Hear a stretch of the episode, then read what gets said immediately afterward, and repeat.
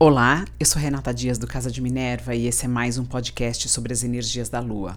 Hoje eu vou falar sobre a Lua cheia que acontece em Capricórnio, dia 13 de julho de 2022, às 3h37 da tarde, horário de São Paulo. A Lua vai estar a 21 graus de Capricórnio em oposição ao Sol a 21 graus de Câncer.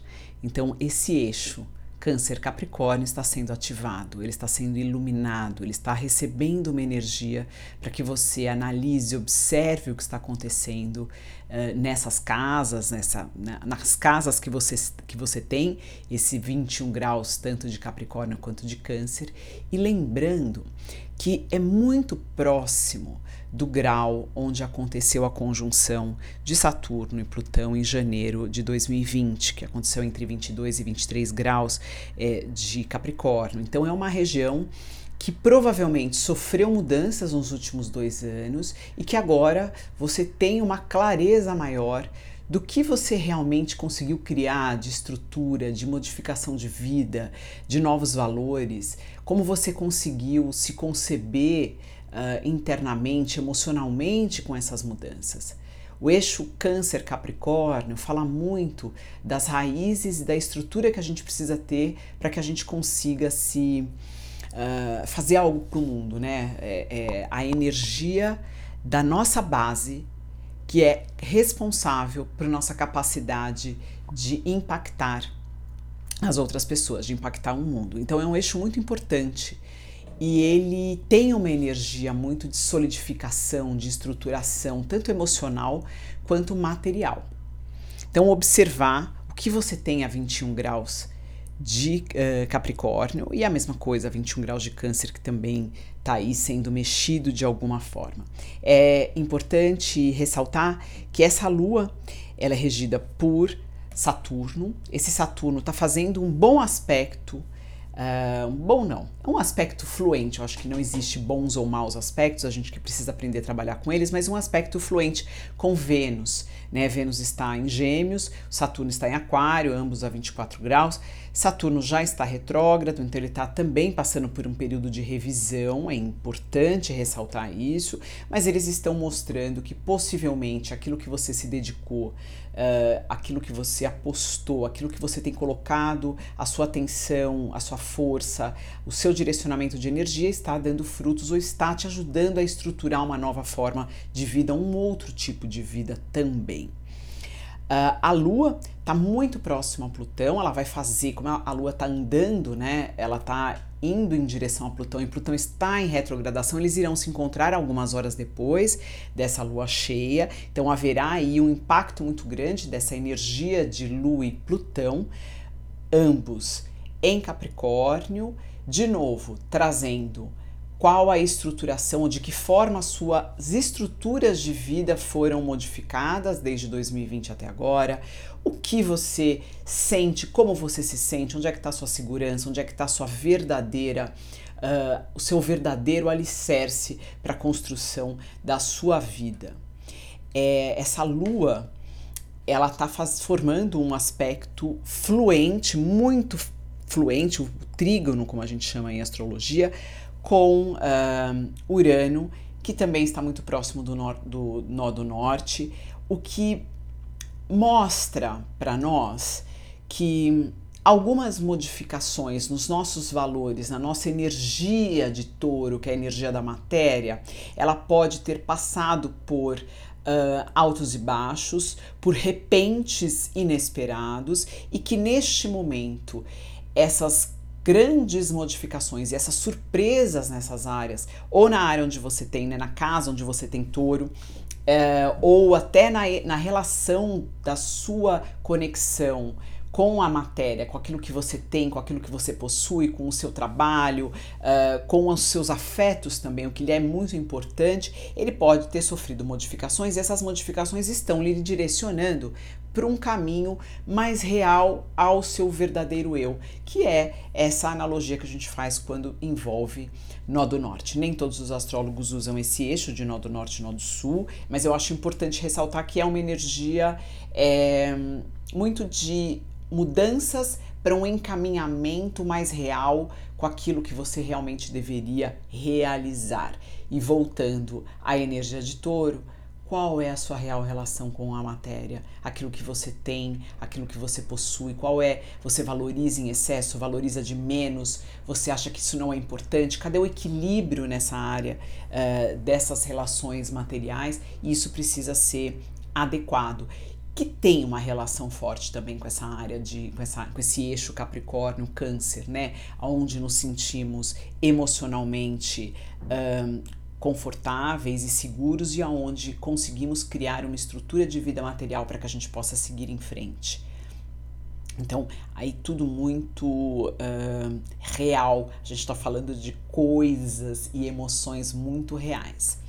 Mercúrio, nesta lua cheia, ele está próximo ao Sol. Está uh, caminhando para se fazer uma conjunção, mas ele está próximo ali.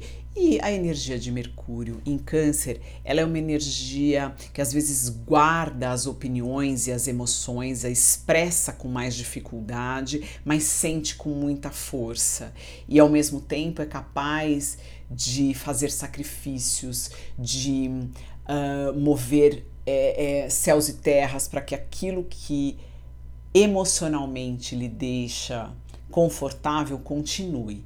Então precisa entender que essa energia, né, do Mercúrio, da compreensão do mundo através das emoções e das relações familiares ou até de uma relação ancestral, daquilo que a gente recebeu como lição, aquilo que a gente aprendeu como certo e errado ou como deveria ou não ser a nossa vida, sofre de alguma forma uma iluminação também, para que a gente tenha um pouco mais de clareza de que nem sempre o que a gente aprendeu da família, alguns valores que vieram, eles são hoje, uh, eles fazem sentido para nós hoje em dia. Pode racionalmente super funcionar, você concordar, você entender, mas realmente eles fazem sentido? Não está na hora de você expressar o seu real valor, aquilo que está dentro de você realmente, independente do que você recebeu de energia ou de cultura familiar.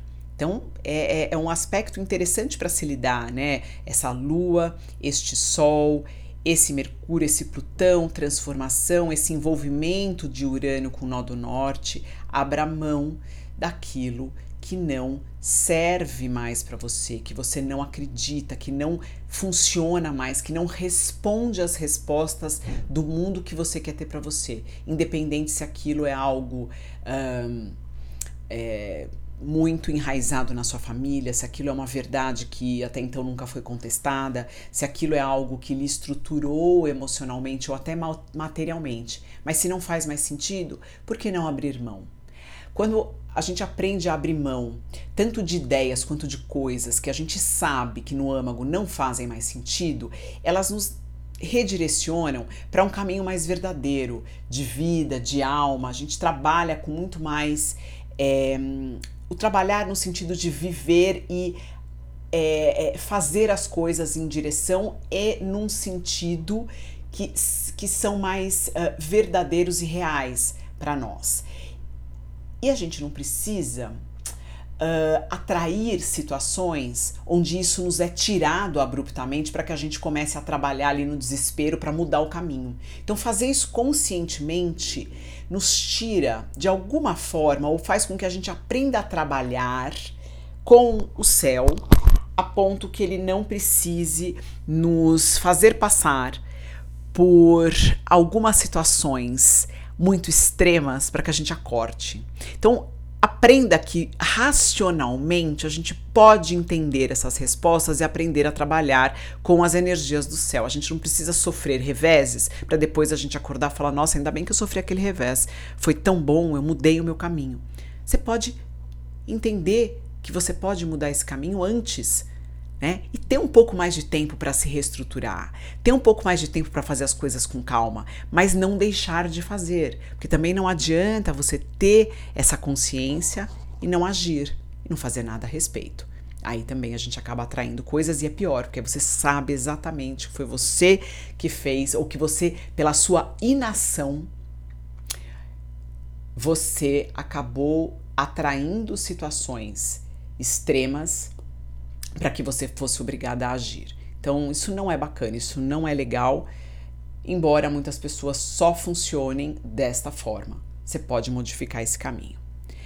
É importante também deixar muito claro para você o que você sente, o que você precisa, o que você quer de verdade, independente de qualquer outra coisa, independente do que o seu inconsciente às vezes lhe obriga a, a, a, escolher, a agir ou até a gostar. A gente não percebe, mas muitas das coisas que a gente opta em vida e a gente diz que é porque eu gosto, porque eu sempre fui assim, porque eu sempre fiz, isso veio de outras energias, muitas delas familiares ou muitas delas de uma sensação de conforto é, emocional muito artificial e que às vezes não toca o nosso coração real. Né? E quando eu falo de coração, não estou falando da emoção apenas, eu estou dizendo o que é, qual é a energia que você veio nessa vida, o que você tem, o que, vem, o que você precisa realizar. Ela, aí dentro, essa, essa a leitura dessa energia guarda a sua real necessidade de alma e é isso que você precisa aprender a captar. Isso acontece por observação, através do cuidado consigo mesmo, através uh, de processos terapêuticos, através de observação de momentos da vida onde você agiu de acordo com aquilo que deveria ser feito ou você acabou agindo simplesmente porque é, lhe disseram que tinha que agir de determinada forma e a aquilo não funcionou muito bem para você, mas aos olhos dos outros, aos olhos de amigos, de famílias, você, você ficou muito bem ali, você saiu muito bem, mas que você sabe que no fundo, no fundo, você deveria ter feito diferente e não o fez. Então, essa autorresponsabilidade de saber que no fundo todos nós temos o direcionamento interno daquilo que deve ser realizado ou não, e que externamente aos olhos dos outros pode parecer estranho, errado ou até mais difícil, mas que no fundo você sabe que esse é o caminho real. O Vênus, que está em bom aspecto com Saturno, né, regente dessa lua, ele está formando um aspecto uh, menos fluente com Netuno. É quase como se aquele caminho real de vida para você fosse bom demais para ser verdade. Não é possível que é por aí. Eu acho que eu não vou conseguir, isso é uma ilusão. Será?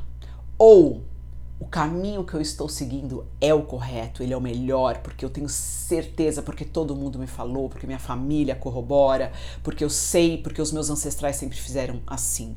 Será?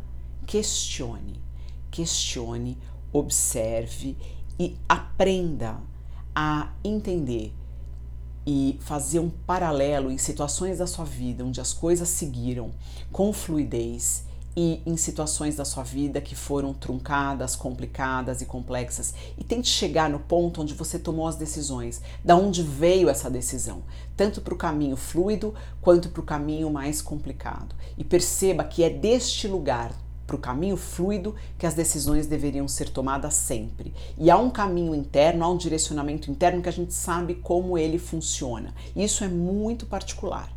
É essa é a chave para você aprender como você deve tomar as decisões na sua vida. É encontrar esses exemplos de vida e entender como você se sentiu quando você optou por cada um dessas situações, tanto a situação fluida quanto a situação mais truncada e você vê como você sabia que uma coisa ia dar certo ou como uma coisa ia dar errado.